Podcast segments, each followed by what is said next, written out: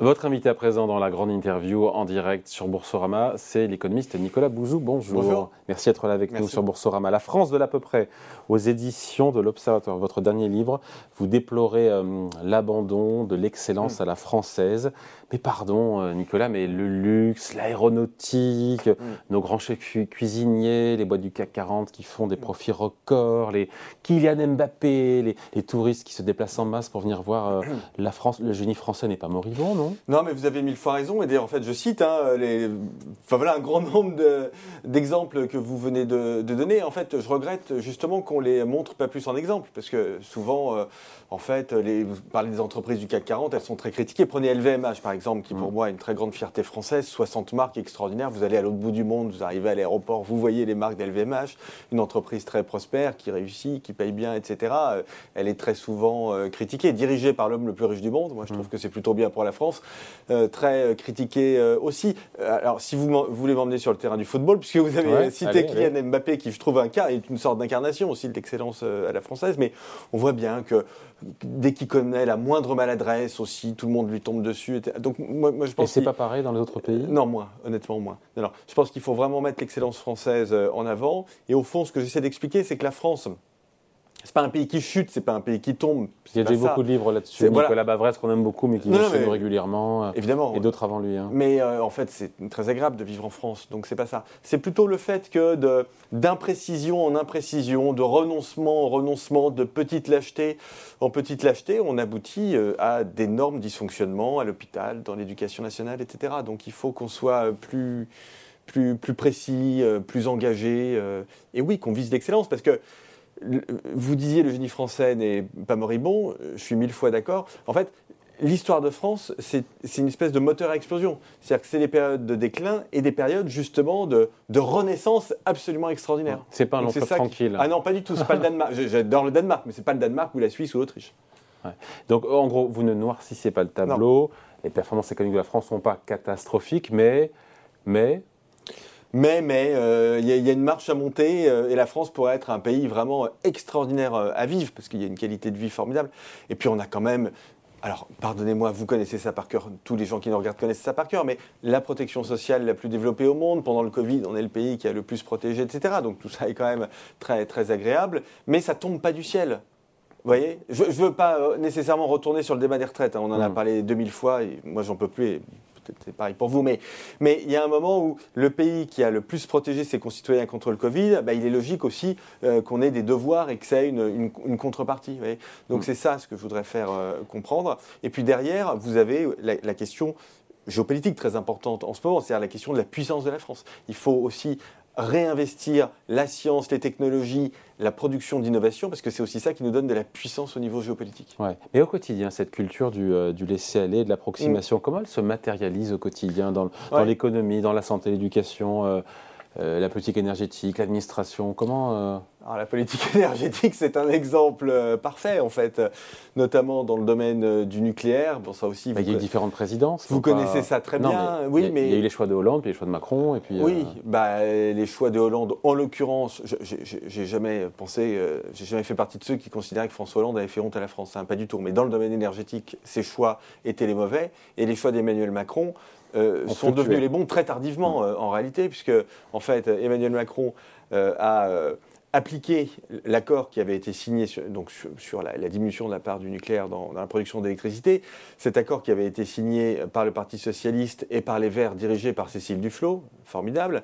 Et donc Emmanuel Macron euh, l'a euh, appliqué pour avoir euh, Nicolas Hulot comme ministre de l'écologie. Réussite absolument formidable hein, sur tous les plans, à la fois politique et sur le fond, comme chacun a pu s'en rendre compte. Donc ça, évidemment, ça va pas ça va pas, et ça finit par se payer. Alors attendez, juste un- en, en 15 secondes, parce que vous me dites de donner un exemple. Un truc, et je vois bien dans le débat public, les gens, ils sont vent debout, enfin une partie de, de l'opinion est vent debout contre ça et adhère à ce que je dis. Le fait qu'on ne corrige plus les fautes d'orthographe, par exemple, euh, à l'école, au collège, au lycée, à partir du moment où on n'est plus dans le cours de français, on corrige plus les fautes d'orthographe. Mais ça, vous savez, ça finit par se payer ça finit par se payer cash parce que c'est, c'est- on, accumule les imprécisions, on a des gens qui parlent de moins en moins bien. Si vous n'êtes pas rigoureux en orthographe, sans doute vous n'êtes pas rigoureux dans les autres disciplines, et finalement ça fait une dégradation de la, de la productivité, au fond, qui finit par se payer économiquement. Donc Mm. là, on y est. Mais sur la santé, l'éducation, l'administration, en quoi il y a cette culture du laisser-aller et de l'approximation qui gagne du terrain? Bah, alors prenons le cas de l'hôpital. C'est intéressant parce que c'est le service public, sans doute dans la, dans la qualité, c'est le plus dégradé ces 20 ou 30 dernières années, puisque en 2000, le système de santé français était considéré comme le meilleur au monde. C'était il y a quasiment 25 ans, hein, mais c'était le cas. Et aujourd'hui, évidemment, c'est plus du tout le cas. Quiconque a fréquenté ré- récemment les urgences ou l'hôpital comprend de, de quoi je, Par de manque quoi de je- moyens? de quoi je parle. Pas que, il y a eu un manque de moyens, ça c'est clair, mais là, cette année, dans le PLF, euh, projet de loi de financement de la Ouais. sécurité sociale, c'est plus de 100 milliards d'euros pour l'hôpital. Donc, vous ne pouvez pas dire qu'il n'y a pas d'argent dans l'hôpital. Aujourd'hui, c'est pas vrai. En fait, on a une accumulation de, de process, de mauvais management, d'organisation bureaucratique complètement délirante, d'absence de motivation des personnels soignants, qui font que, bon, du coup, bah, quand vous faites l'accumulation de tout ça, vous avez un système qui dysfonctionne complètement, comme l'éducation nationale, parce que vous ne pouvez pas avoir des systèmes qui reposent uniquement sur la bonne volonté des gens. Hmm. Au bout d'un moment, ça finit par s'effondrer. ouais. Bon, euh, à qui la faute? Vous allez me dire que c'est la faute du personnel politique, c'est ça euh, Non, non, non. Ou c'est aussi non. la faute de l'état d'esprit général Ouais, ouais, ouais, non, non, non, je suis désolé, c'est pas très vendeur quand on fait une promotion. C'est mieux hein, de dire c'est la faute du personnel politique, c'est des nuls, etc. Je ne pense pas ça du tout. Je pense pas du tout que On le a les personnel dirigeants qu'on politique. Oui, d'ailleurs c'était le titre d'un livre de Chloé Morin que j'avais trouvé Mm. remarquable. On a les élus qu'on mérite. Elle a parfaitement raison. C'est nous qui les, qui les choisissons de toute façon. Donc euh, c'est pas les, les- les- Après, c'est une question d'offre aussi. Vous, hein. vous Mais l'offre, elle est pas mal. euh, l'offre Mm. politique en France, en tout cas, elle est diverse. À chaque élection présidentielle, il y a pléthore de candidats. À mon avis, il y en a trop d'ailleurs. Enfin, en tout cas, franchement, les gens qui n'arrivent pas à faire leur choix parmi les candidats, ils sont vraiment très difficiles. Il faut qu'ils se présentent eux-mêmes. Donc non, donc c'est pas ça. Non, non, c'est un état d'esprit qui est plus qui est plus général, mais qu'on retrouve aussi, pardon, parce que je suis pas démago, dans beaucoup d'entreprises. hein. Dans beaucoup d'entreprises, moi, j'entends souvent ça. J'entends souvent, c'est pas grave. Bah non, c'est pas grave, mais il n'y a pas grand-chose. Heureusement, il n'y a pas grand-chose de grave dans la vie. Le- on va pas se mettre à réagir uniquement parce qu'un truc n'est pas grave. Vous voyez, c'est d'imprécision en imprécision, de l'acheter managérial en, en l'acheter managérial. Bah finalement, on a une perte de valeur ajoutée de ce qu'on produit.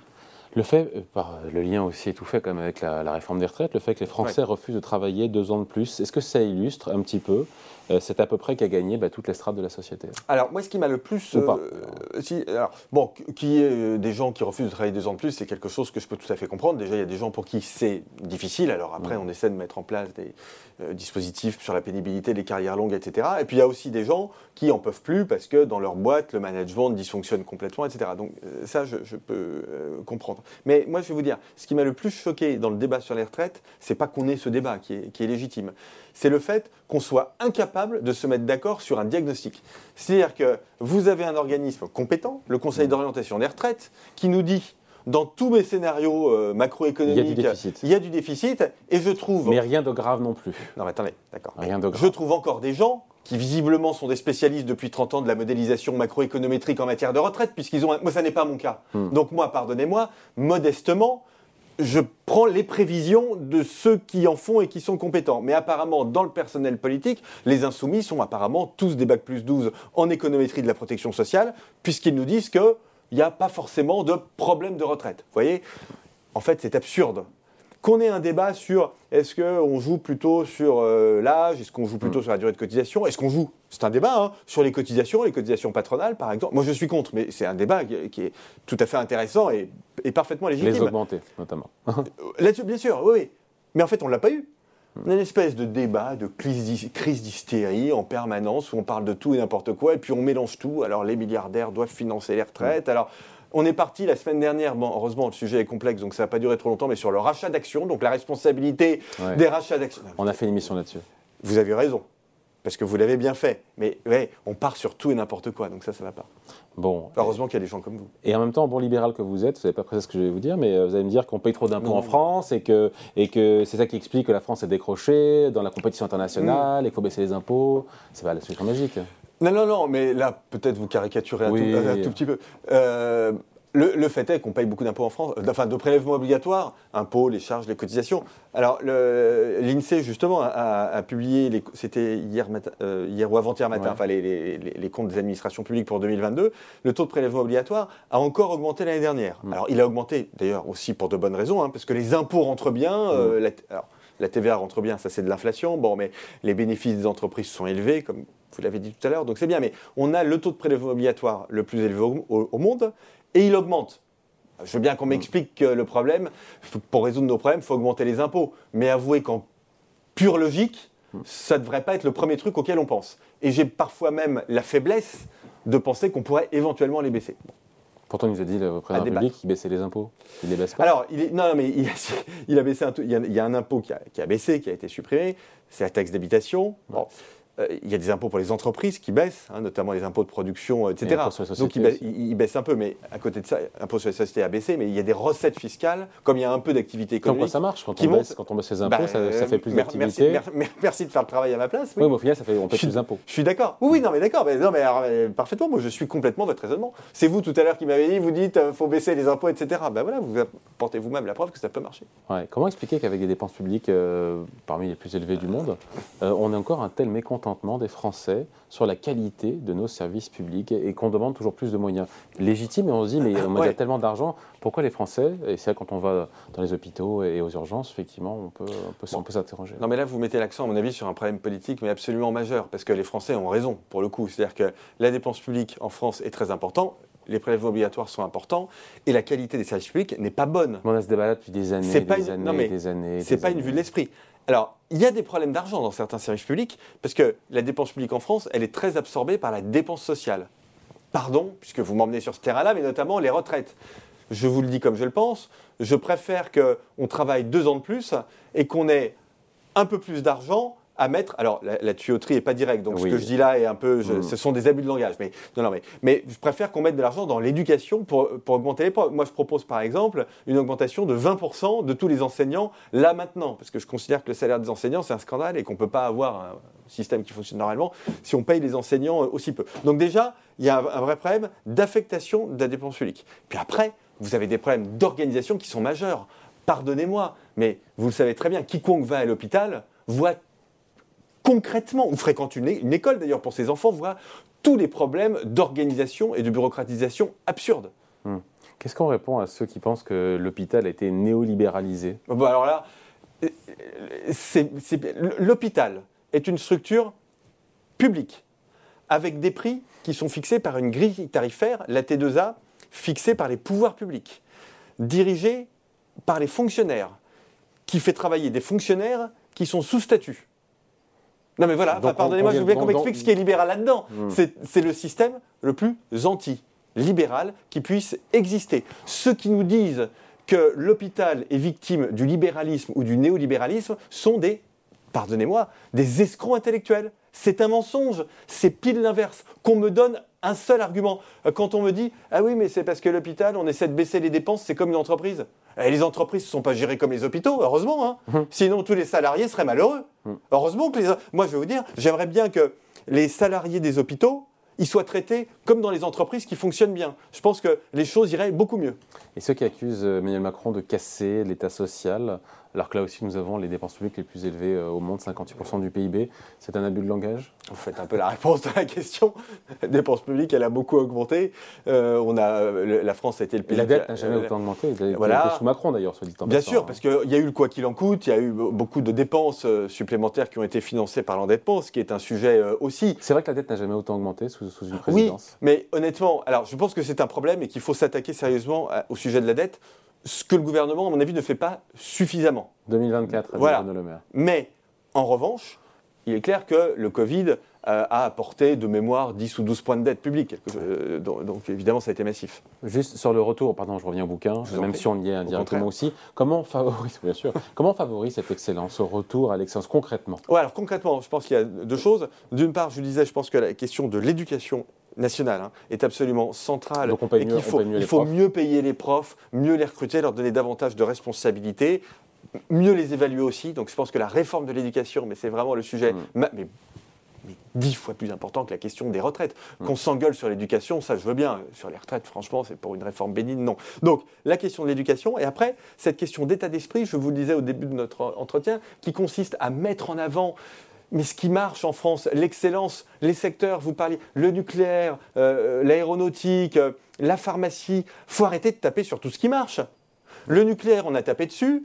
Il y a un avion bashing en ce moment. Au lieu de dire on va décarboner l'avion, on va se retrousser les manches et la France va être le pays qui va décarboner l'aéronautique mondiale, on n'arrête pas de dire faut moins prendre l'avion.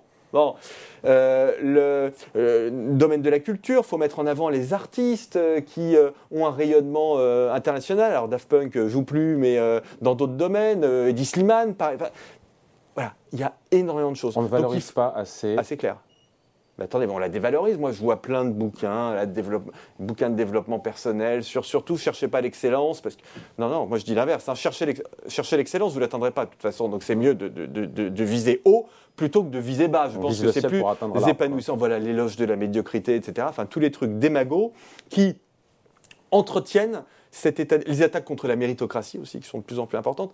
Et donc voilà, tout, tout ça qui, à mon avis, n'est pas digne de la France. Parce que, après, c'est une question euh, politique, hein, plus qu'économique. Tout dépend de la, vision que vous avez de la France. Et moi, la vision que j'ai de la France, c'est une vision d'excellence. Les choix économiques du président Macron depuis 2017, est-ce qu'ils ont favorisé l'excellence ou est-ce qu'ils ont eux aussi versé dans l'à peu près Alors, je pense que c'est les, deux. C'est-à-dire que, d'ailleurs, c'est un peu, c'est l'une des raisons pour lesquelles j'ai fait ce livre moi, depuis six ans, je, soutiens les réformes. Je trouve que tout ça va dans le bon sens. Et à aucun moment, je me suis dit, à part la fermeture de Fessenheim, mais en dehors de ça, à aucun moment, je me suis dit, on va pile dans la mauvaise direction. Je trouve qu'en général, on va dans la bonne direction. Mais c'est, ça va pas assez loin. C'est pas bien préparé. On voit l'exemple avec la réforme des retraites. La réforme des retraites, elle a été techniquement mal préparée. Je la soutiens, hein, mais euh, les affaires des 1200 euros, tout ça n'était pas maîtrisé, mmh, etc. Mmh. Et puis après, on n'évalue pas.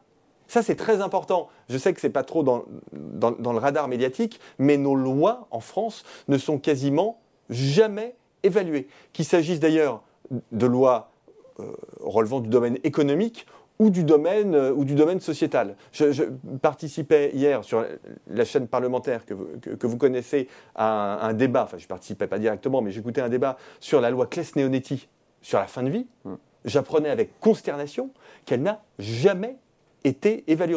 Là, des, des, députés, notamment Olivier Falorni, qui en font un remarquable bilan, mais ça n'avait jamais été fait. Vous voyez, ça, ça participe pas de l'excellence. Bon, après, il y aura une élection, il y aura 2027. Euh, euh, il y a des plusieurs choix politiques. Il y a les choix des populistes aussi, de droite comme de gauche. Pour vous, ce n'est pas une solution en même temps Certains vous diront que comment le savoir a priori, puisqu'on n'a jamais essayé Ah oui, mais d'autres ont essayé le populisme. Hein. L'Argentine a essayé avec le péronisme, par exemple. Elle ne s'en est euh, jamais euh, remis. Euh, le Royaume-Uni l'a essayé. Ils ont fait le Brexit. Hein. Magnifique résultat. Ça n'a apporté que des problèmes.